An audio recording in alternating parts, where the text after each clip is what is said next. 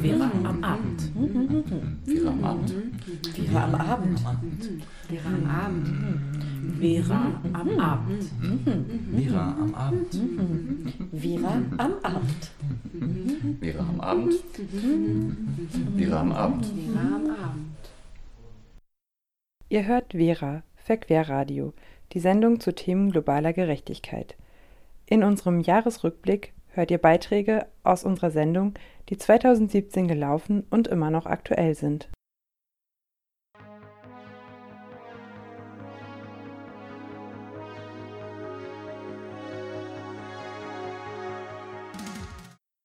Wir hatten in der letzten Sendung, äh, die ja auch schon zum Thema Arbeit lief, äh, mit den Jugendlichen aus Stralsund äh, zu verschiedenen Bereichen rund um das Thema Arbeit eine Gesprächsrunde, die wir aufzeichnen durften wofür wir uns auch nochmal ganz herzlich bedanken. Und die Polyfrei ist eine Gruppe junger Menschlein, die sich seit einiger Zeit in Stralsund mit dem Thema Arbeit auseinandersetzt. Zum Beispiel gab es eine vier mal vier Meter große Fußbodenzeitung am 1. Mai. Das war dann so fast das einzige inhaltliche Angebot des Deutschen Gewerkschaftsbundes am Hafen in Stralsund, äh, wovon der DGB aber gar nichts wusste. Und es ist so, dass jetzt der Beitrag eine von Laura angekündigt als philosophisch, und so muss man das dann auch äh, betrachten, wirklich eine Auseinandersetzung damit ist, wie frei bin ich, wenn ich arbeite? Und im Abschluss, was bedeutet das dann fürs bedingungslose Grundeinkommen? Also ich persönlich finde, also mir da ein bisschen drüber Gedanken gemacht in Vorbereitung zur Arbeit. Und ich finde, wenn man das den Begriff Arbeit bespricht, egal ob wir jetzt darüber reden, ich persönlich, dann arbeite ich in einem Krankenhaus, also in einem System, in einer Hierarchie und ist das frei? Und ich persönlich finde, also gleich meine Meinung dazu, ich persönlich finde, dass man nur ganz frei ist, wenn man nicht arbeitet. Denn wenn man arbeitet, dann müsste man ja nur für sich selbst arbeiten. Und ich finde, das ist aktuell gar nicht mehr möglich, weil wir ja nicht alle einzeln leben, sondern wir müssen ja auch aufeinander Rücksicht nehmen. Und irgendwo da verliert man ja seine Freiheit, oder? Aber eine selbstständige Person, die ganz für sich alleine arbeitet, die hat doch auch eine gewisse Freiheit in ihrer Arbeit. Ja, aber die Freiheit. muss auch Steuern zahlen. Eben. Ja, natürlich, aber die hat keinen Boss über sich aktiv. Aber siehst du das schon als Freiheit? Ist das für dich frei? Ich glaube, es ist das Freiste, was du in Arbeit bekommen kannst. Ja, Freiheit ist doch auch, wenn du selbst entscheiden kannst, was du machen möchtest. So, das ist doch auch Freiheit, dass du den Job machst, den du machen möchtest. Also das meinte ja doch Lara gerade, dass man die Freiheit hat, zu tun, was man möchte. Und ich sehe das aber nicht gegeben. Auf der einen Seite hat man Arbeit. Arbeit kann man physikalisch erklären, wie man das macht, oder Arbeit kann man auch als Erwerbstätigkeit erklären. Aber ich finde, wenn man das nimmt und dann nimmt man den Begriff Freiheit, also wirklich absolut frei sein, frei von ja.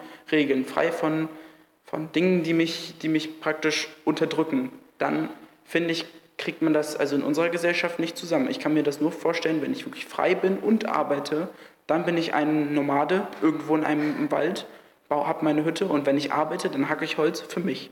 Das wäre für mich Freiheit und Arbeit kombiniert, aber ich glaube nicht, dass das irgendwie möglich ist. Ja, natürlich. Also jetzt ist es nicht möglich, weil wir in einer Gesellschaft leben. Du lebst in einem Umfeld und du musst ja auch was reingeben in die Gesellschaft und wir müssen aufeinander achten und auch Jobs tun, die für die Gesellschaft gut ist, was ja voll Aber wieso muss Freiheit denn so bedingungslos sein? Weil du jetzt meintest, du kannst nicht arbeiten und dann nicht frei sein, wo ich mir so denke, okay, aber als selbstständiger Mensch, hast du deinen eigenen Tagesrhythmus, du hast deinen eigenen Arbeitsrhythmus, du kannst deine du kannst deinen Kram ganz alleine machen, kannst den ganz für dich machen, kannst den jetzt zum Beispiel jetzt als, keine Ahnung, Künstler veröffentlichen oder halt auch nicht.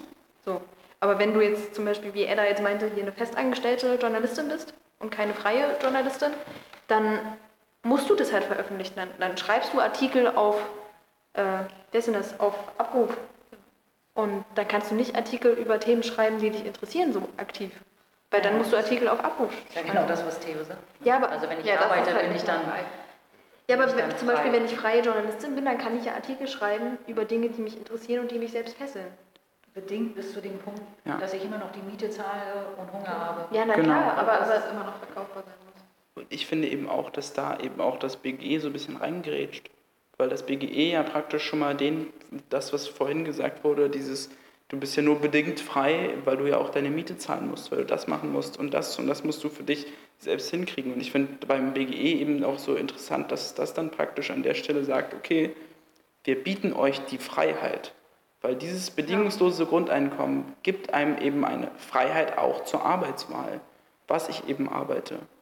Also deswegen finde ich, passt das an der Stelle echt ziemlich gut rein, weil man eben sehen kann daran, dass egal wie, also solange wir keine Nomaden draußen sind und für uns selbst das Holz hacken, ähm, sind wir eben auch an unseren Staat gebunden, egal ob das jetzt Bangladesch ist oder Deutschland und müssen uns eben auch selbst finanzieren. Und wenn der Staat von sich selbst aus ein, eine Grundlage bietet, ich finde, das wäre ein großer Schritt in die Freiheit für jeden Einzelnen, weil man viel mehr Auswahlmöglichkeiten hat. Also zum Beispiel ein persönliches Beispiel von einem Freund meines Bruders, der eigentlich studieren wollte und dann hat der, äh, sein Stiefvater ist dann abgehauen und sie hatten kein Geld mehr und dann musste er zum Bund gehen, weil ihm nichts anderes übrig blieb, um gleichzeitig zu studieren und seine Mutter zu finanzieren.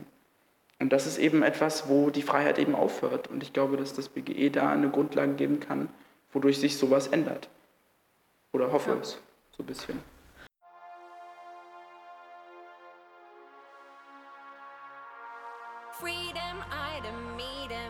Where'd you read him?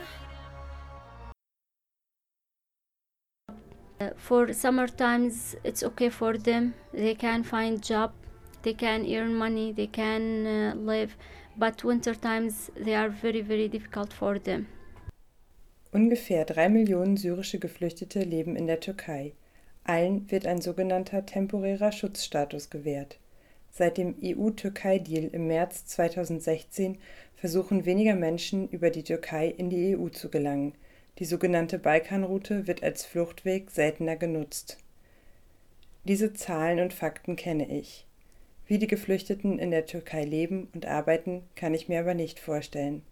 Deswegen reise ich im April 2017 in die Provinz Izmir. Hier treffe ich Jasmin. Sie ist mit ihrer Familie aus Aleppo in die Türkei geflohen. Heute arbeitet sie ehrenamtlich für den Verein Image aus Çeşme als Übersetzerin. Yes, for me as a translator, uh, I'm talking with the Syrian people, uh, ask them about their uh, problems, their what they need. I can uh, uh, hear them and listen them, uh, and what they want. I can tell Imaja group what Syrian people need, what they want, and they can support them. Der Verein, dessen Name übersetzt Solidarität bedeutet, unterstützte 2015 Geflüchtete, die von der Türkei nach Europa weiterreisen wollten. Heute stehen diejenigen im Fokus, die in der Umgebung von Izmir leben und arbeiten, wenn sie Arbeit finden. Jasmins Aufgabe ist Übersetzen. In jedem Ort, in dem Geflüchtete leben, hat sie mindestens eine Kontaktperson. Diese Kontaktperson ruft sie regelmäßig an fragt nach, was in den Camps gebraucht wird, erkundigt sich, wie es allen geht und ob neue Familien angekommen sind. Sie sagt Bescheid, wann die Ehrenamtlichen von Image in die Camps kommen, was sie geplant haben und mitbringen werden. Vor Ort übersetzt sie die Gespräche zwischen türkischen und internationalen Freiwilligen und syrischen Geflüchteten. Wir sind unterwegs zu einem der Camps Hunderte Kilometer fahren Jasmin und die anderen Ehrenamtlichen von Image jede Woche, um die Geflüchteten zu treffen, Lebensmittel und Kleider zu verteilen und die Kinder in türkischer Sprache zu unterrichten. With many, um, I think it's eight square kilometers. It's an agricultural area, a lot of greenhouses, and the people they get houses from the landowners. So they can stay for free in the winter time, but they have to work in the summer time in the agricultural area. So the houses, they are quite far away, not quite, but they are far away from each other. Mehr als 60 syrische Familien leben in dem 8 Quadratkilometer großen Gebiet verteilt. Berit, eine deutsche Ehrenamtliche, erklärt das für alle Freiwilligen, die heute zum ersten Mal dabei sind. Die geflüchteten Familien bekommen von den Landbesitzern eine Unterkunft zur Verfügung gestellt. Die befindet sich meistens dort, wo es für die Landbesitzer am günstigsten ist. In der Regel ist das direkt am Arbeitsplatz. Wir sehen Container, die neben Kuhställen stehen, Einzimmer, Betonbauten neben Gewächshäusern oder Wellblechhäuser direkt neben einem Palettenlager. Ein bis zwei Familien teilen sich so ein Einzimmerhaus.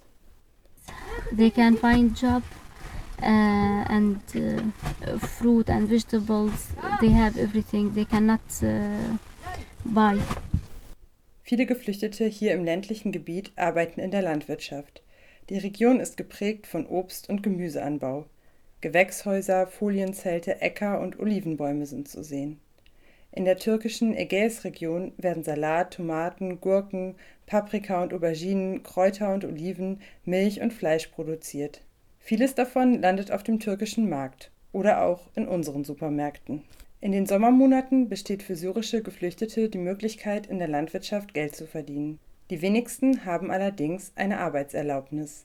Der Status temporärer Schutz, den syrische Staatsangehörige in der Türkei bekommen, beinhaltet keine Arbeitserlaubnis, sondern ausschließlich den legalen Aufenthalt in der Türkei.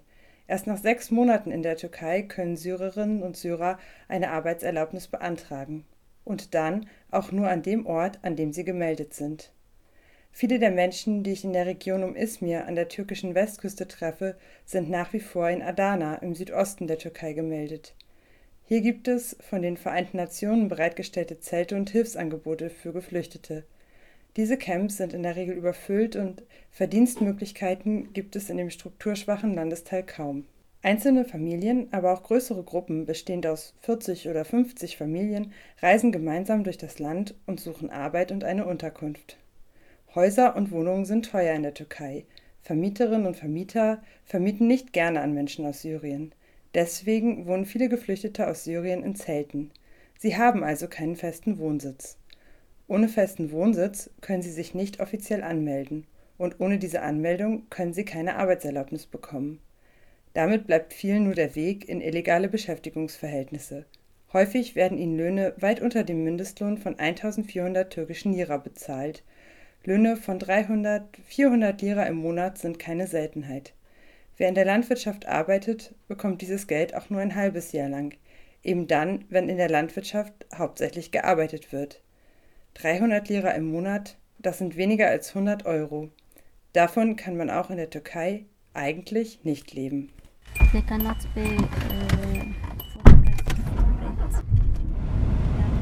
The last family? Yes, the last family which uh, we distributed now five families. Okay. They borrow money for uh, rent price. Wer sich das tägliche Brot nicht leisten kann, ist bereit, zu fast allen Bedingungen Arbeit anzunehmen. Zu einem Bruchteil des Mindestlohns, mit schlechter Arbeitsschutzausrüstung, ohne Arbeitszeitbegrenzung, weil im Sommer viel zu tun ist. Wohnen direkt am Arbeitsplatz. Moderne Sklaverei könnte man das nennen.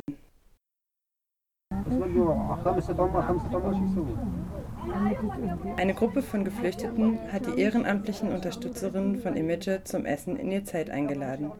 Während draußen der Regen prasselt, erzählen sie von den Problemen mit einem Landbesitzer, ihrem Leben in Syrien und in der Türkei.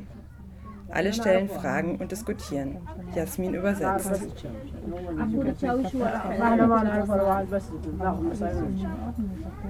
They are working in different uh, lands, different, different uh, one lord, but uh, the Chaush one.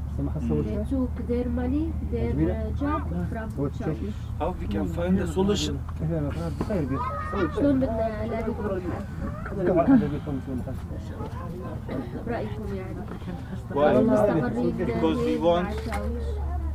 we want uh, if they can earn more money يعني normally their salary 65 lira for example but um, Jewish take uh, 1 lira and they're الشاويش بالعادة less ياخذ money. بدكم مش قد على مثلا بدكم مش قد تشتغلوا له الشاويش قد ياخذ على شاوش هلا احنا مو معتبرين شاوش مثلا احنا Wie geht es den Geflüchteten in der Türkei?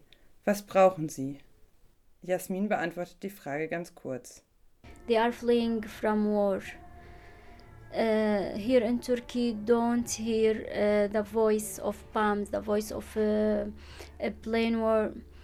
Uh, they can feel safe, and uh, nobody hunger here, uh, hungry here in uh, Turkey. They they can work and they can earn money. They can live not luxury life that uh, they can live in Syria, but they can uh, find a good life uh, here in Turkey.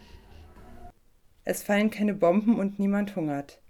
Das ist für Jasmin erst einmal das Wichtigste. Nach allem, was ich gesehen und gehört habe, frage ich mich, ob das ausreicht. Dürfen Löhne, sichere Arbeitsbedingungen, ein Platz zum Schlafen und der Zugang zu Bildung und medizinischer Versorgung von Aufenthaltstitel und Nationalität abhängen?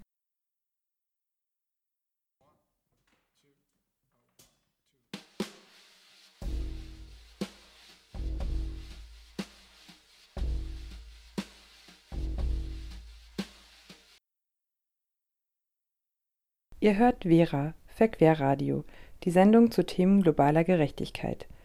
In unserem Jahresrückblick hört ihr Beiträge aus unserer Sendung, die 2017 gelaufen und immer noch aktuell sind. Dass solche Abschiebevorhaben nicht immer so laufen müssen und es durchaus auch Widerstand geben kann, davon hat uns im Interview Alice K. erzählt. Sie hat ähm, 2014 in Osnabrück gelebt, übrigens die Partnerstadt Greifswald, und war dort Teil einer Initiative, die aus der Zivilgesellschaft heraus erfolgreich Abschiebungen verhindert hat, indem sie sich den Beamten friedlich, aber bestimmt in den Weg gestellt haben. Und wie das damals genau war, das hört ihr jetzt im Interview. Für, für Abschiebungsverhinderung in Osnabrück ähm, möchte ich ganz vorweg nur eine Gruppe betonen, die sehr wichtig in dem Zusammenhang ist. Und das ist die Nolaga-Gruppe Osnabrück, die schon seit über 15 Jahren aktiv ist die eigentlich in der Peripherie von Osnabrück gestartet haben, mit Leuten Kontakt zu haben in den geflüchteten Unterkünften. Und später mhm. haben sie sich auch weiter ähm, mit Unterkünften und Leuten in der Stadt Osnabrück ähm, zusammengeschlossen, haben Demos organisiert, Protestcamps. Die erste Verhinderung ähm, gab es am 11. März 2014. Da sollte ein Mann aus Somalia nach Frankreich abgeschoben werden. Also eine typische sogenannte Dublin-Überstellung. Er sollte dort sein Asylverfahren durchlaufen, weil er in Frankreich zum ersten Mal registriert wurde. Damals war die spontane Idee, das äh, muss blockiert werden und mhm. Leute haben sich vor die Zimmertür gestellt und der Mann war innen drin in seinem Zimmer, eben die Blockierenden draußen, wurden recht schnell 60 Leute mobilisiert und als die Polizei und die Ausländerbehörde kamen, um 3 Uhr, ja, um 3 Uhr etwa in der Früh, ähm, sprachen die Blockierenden dann mit ihnen und endete damit, dass Polizei und Ausländerbehörde wieder abzogen. Und alle verblieben noch etwa bis 5 Uhr in der Früh und dann war diese erste Abschiebung des Mannes verhindert. Als Folge ähm, wurde sein ähm, seine Frist, seine Überstellungsfrist, die normalerweise dann ein halbes Jahr beträgt, verlängert. Das heißt, er sollte ja noch weiterhin nach Frankreich überstellt werden können und dann waren einige Gespräche nötig mit der Ausländerbehörde, um ähm, klarzustellen, dass der Mann da war. Er hätte abgeschoben werden können. Es lag nicht an ihm, sondern es waren die Blockierenden, die das Ganze unmöglich gemacht haben. Und das war am Ende erfolgreich und dieser Mann konnte sein Asylverfahren in Deutschland dann durchlaufen. Okay, und das war quasi das Vorgehen auch für kommende Abschiebungen dann, dass sich eben immer Leute gefunden haben, die ähm, sich den Behörden in den Weg stellen und ähm, mhm. die Person, die betroffen ist, passiv bleiben kann, aber es trotzdem nicht zu einer Abschiebung kommt. Es ging dann kurze Zeit weiter mit einer großen Demo in Osnabrück um Abschiebepraxis zu thematisieren und dass, ähm, dass es jetzt Blockaden gibt, dass es möglich ist. Und an der Demo ähm, haben ungefähr 600 Leute teilgenommen, Geflüchtete, da waren ähm, radikale Linke dabei, aber auch andere Bürgerinnen und Bürger von Osnabrück und haben eigentlich die Botschaft an Geflüchtete gesendet, hey, wir sind da, wir können euch äh, solidarisch unterstützen, wenn ihr das möchtet.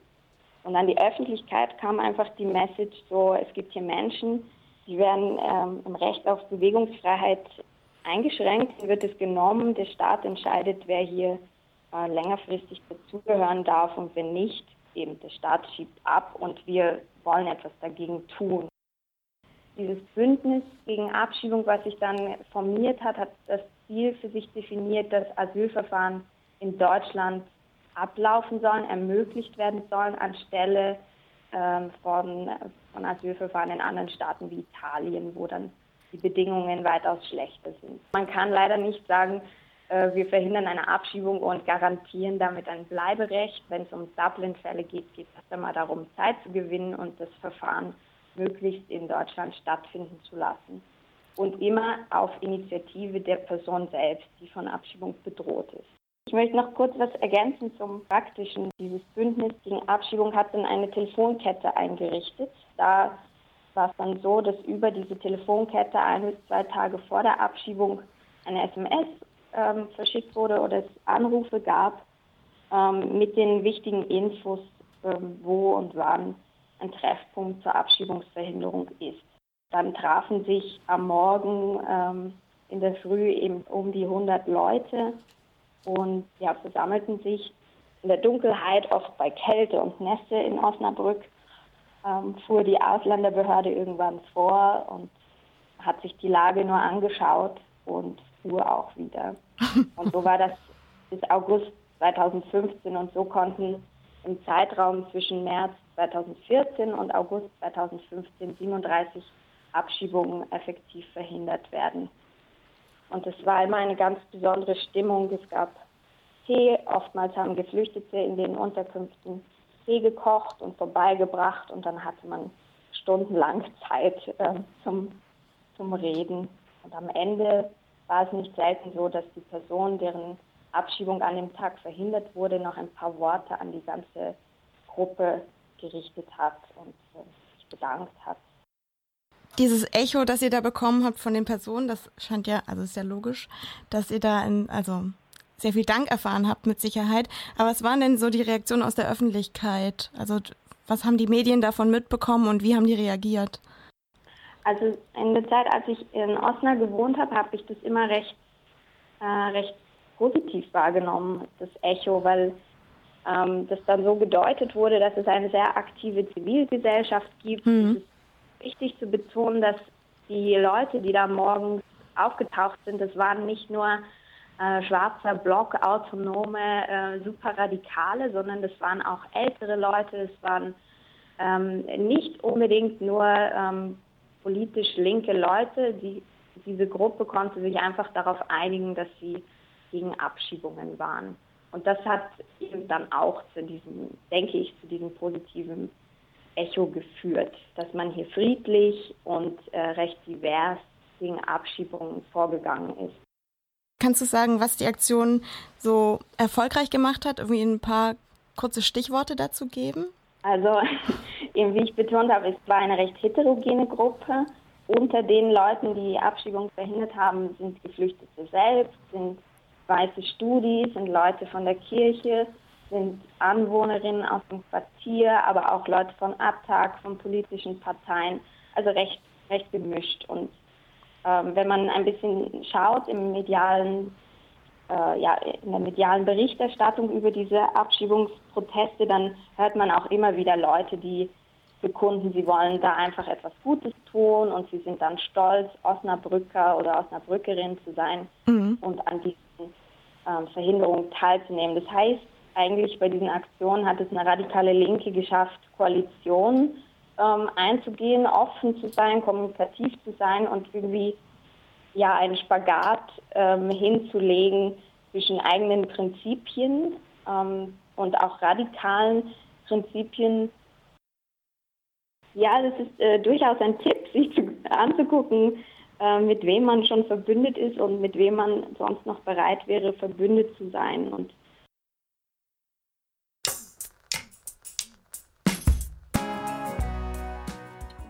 ich muss noch ein paar andere Sachen ergänzen, die richtig wichtig waren dafür, dass es äh, lange so erfolgreich war. Und ein ganz wichtiger Punkt ist ähm, die Politik. Und damals, also schon 2013, gab es in Niedersachsen ähm, so einen Ausruf, man möchte gerne humanere Migrationspolitik machen, in Anführungszeichen. Und das hieß immer noch Abschiebungen durchführen, aber diese anzukündigen. Und das äh, ist ein ganz wichtiger Moment gewesen. Und seit Herbst 2015, seit dem Asylverfahrensbeschleunigungsgesetz, werden die nicht mehr angekündigt. Und das ist ein ganz, ganz hm. wichtiger Unterschied, ähm, weshalb auch diese SMS-Kette ähm, oder Anrufkette ähm, nicht mehr so effektiv funktionieren kann wie vorher. Also das war eine, ja, eine zeitweise gute Sache. Dann gab es ähm, vom Innenminister von Niedersachsen, der auch ehemaliger Bürgermeister von Osnabrück ist, am Anfang noch recht viel Sympathie für diese Bewegung. Auf der anderen Seite aber auch Betonung, ja, es müssen Gesetze umgesetzt werden. Anderer wichtiger Akteur neben der Politik ist halt die, die Polizei. Und da gab es auch 2014 noch so ein Statement vom Polizeipräsidenten in Osnabrück, dass es ja gar nicht sinnvoll ist, mit Gewalt vorzugehen bei Abschiebungen. Aber das hat sich auch geändert. Mhm. Also gerade 2017 haben wir jetzt gesehen, da gehen dann Beamte auch mit physischer Gewalt und mit Pfefferspray vor. Und das ist dann eine, eine ganz neue Herausforderung. Plus, ähm, ja, man wollte sein Image ähm, bewahren von Osnabrück als eben Willkommensstadt, als, ähm, als Ort, wo irgendwie ein Empfangszentrum für Geflüchtete eingerichtet wird und sich hier ganz viele als Retter von Geflüchteten stilisieren wollten. Das heißt, Institutionen waren auch irgendwie, ja, sie mussten schauen, dass die Blockaden, diese Verhinderungen gestoppt werden, aber sie durften keine großen Skandale provozieren am Anfang. Und da ähm, ja, gab es dann so, so Veränderungen im, im Prozess dieser Abschiebungsverhinderung, nämlich ähm, während anfangs die Leute in ihren Zimmern abgeholt werden sollten von der Abschiebe, vom Abschiebekomitee, ähm, sollten die dann vor die Unterkunft kommen mit ihren Sachen und äh, gepackten Sachen. Und dann hat die Ausländerbehörde morgens gefragt, ähm, eben wer ist und dann der Name der Person. Und dann hat das Bündnis gegen, gegen Abschiebung so reagiert, dass einfach neben der Person, die ab geschoben werden sollte, ganz viele andere anwesend waren und alle haben geantwortet, ich bin hier. Und dann gab es einen Chor ja. von, von Stimmen, die alle darauf hingewiesen haben, hier bin ich, auch die Person, die abgeschoben werden sollte, aber es war natürlich nicht herauszufinden, wer diese ist. Aber es gab so einen, so einen Zeitraum, da waren einfach recht viele Bedingungen sehr günstig, damit dieses, ja, dieses Bündnis erfolgreich sein konnte. Okay, das heißt, für heute müsste man sich nochmal die Gegebenheiten genauer ansehen und irgendwie vielleicht auch ein bisschen anders vorgehen. Das heißt, es war so ein, so ein Zeitraum, in dem man auch ein bisschen Glück mit dieser Aktion hatte.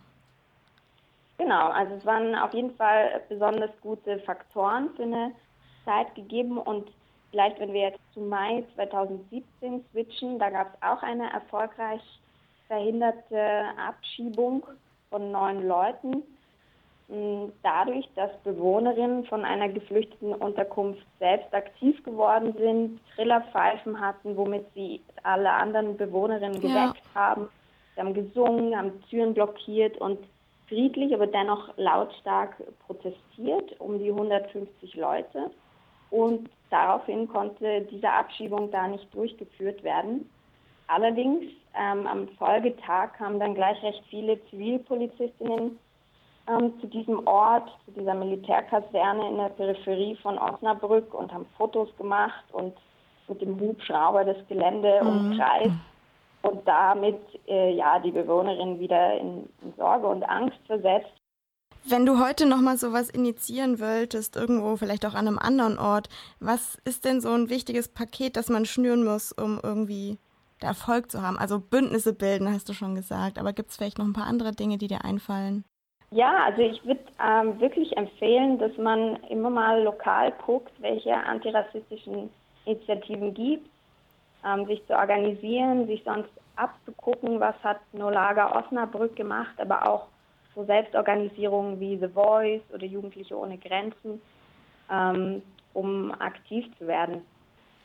Und ähm, vielleicht auch zum im Kopf behalten, also was jetzt in Osnabrück gelaufen sind, das waren ja Blockaden, ähm, friedliche Blockaden, aber doch öffentlicher Protest. Und es gibt ja auch durchaus noch andere Formen, um gegen Abschiebungen vorzugehen. Also Kirchenasyl zu bedenken, Mhm. aber auch Demos, Kundgebungen und so ja, vermeintlich formale Wege wie Petitionen und Härtefallanträge sind auch äh, Wege, finde ich, die man überlegen muss. Das war das Interview, welches Verena geführt hat mit Alice, einer Aktivistin aus Osnabrück. Und während des Interviews hörtet ihr Dota mit dem Titel Grenzen.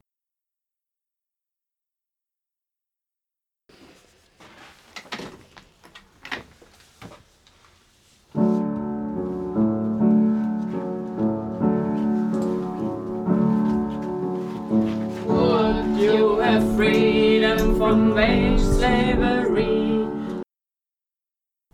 Hast du auch viele Fotos gemacht? Anregungen für bedachtes Fotografieren auf Reisen. Ein Beitrag mit Inhalten aus der Broschüre mit kolonialen Grüßen, Berichte und Erzählungen von Auslandsaufenthalten rassismuskritisch betrachtet von Glokal e.V.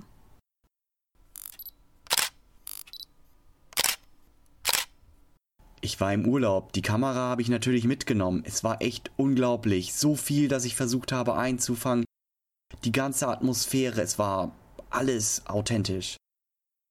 Wenn wir auf Reisen fotografieren, dann liefern wir das Fotografierte unserem subjektiven Blick und dem Blick derer aus, denen wir das Foto zeigen. Und dann haben wir eine kurze Pause gemacht und da saß dieses Kind da am Straßenrand. Das Kleine hat seelenruhig allein da gespielt und plötzlich kam da dieser Welpe.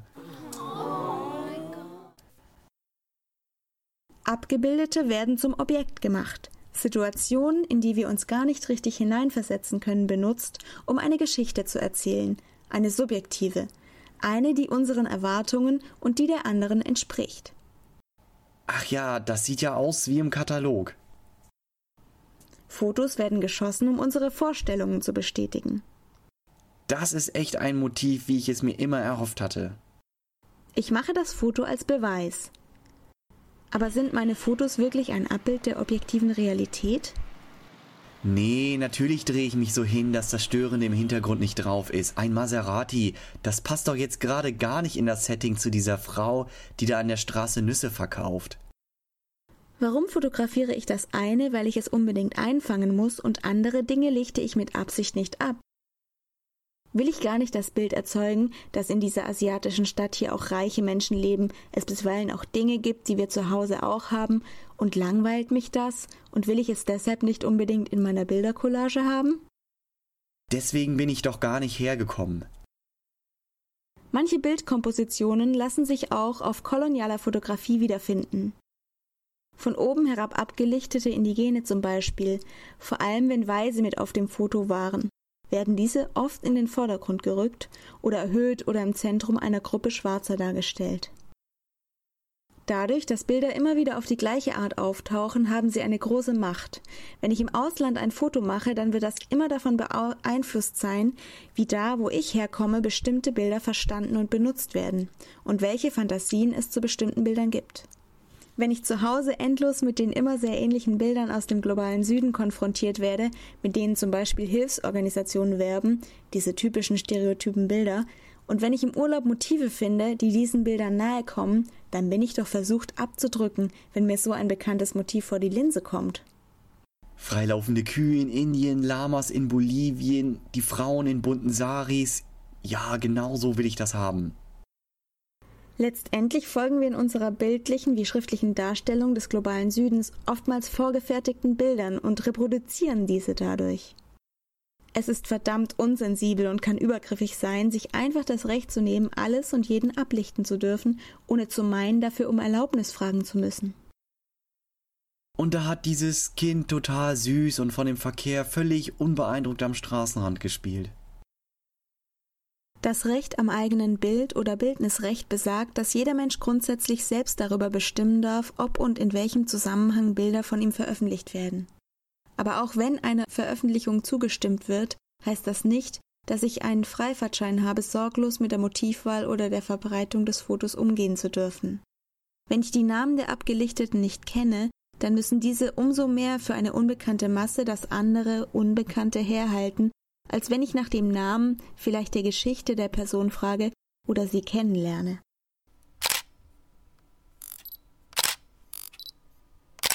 Die Checkliste. Warum ist es mir überhaupt wichtig, das jetzt zu fotografieren? Für wen mache ich das Foto? Warum möchte ich genau dieses Bild aufnehmen und was möchte ich eigentlich damit zum Ausdruck bringen? Sind die Menschen, die ich abbilden möchte, damit einverstanden? Würde ich, wenn ich die andere Person wäre, es gut finden, fotografiert oder gefilmt zu werden?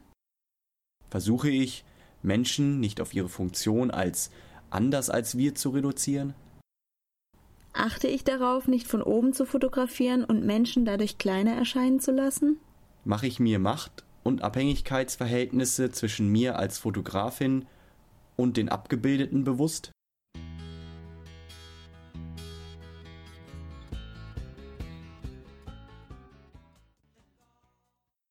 Ihr hört Vera, Verquerradio, die Sendung zu Themen globaler Gerechtigkeit. In unserem Jahresrückblick hört ihr Beiträge aus unserer Sendung, die 2017 gelaufen und immer noch aktuell sind.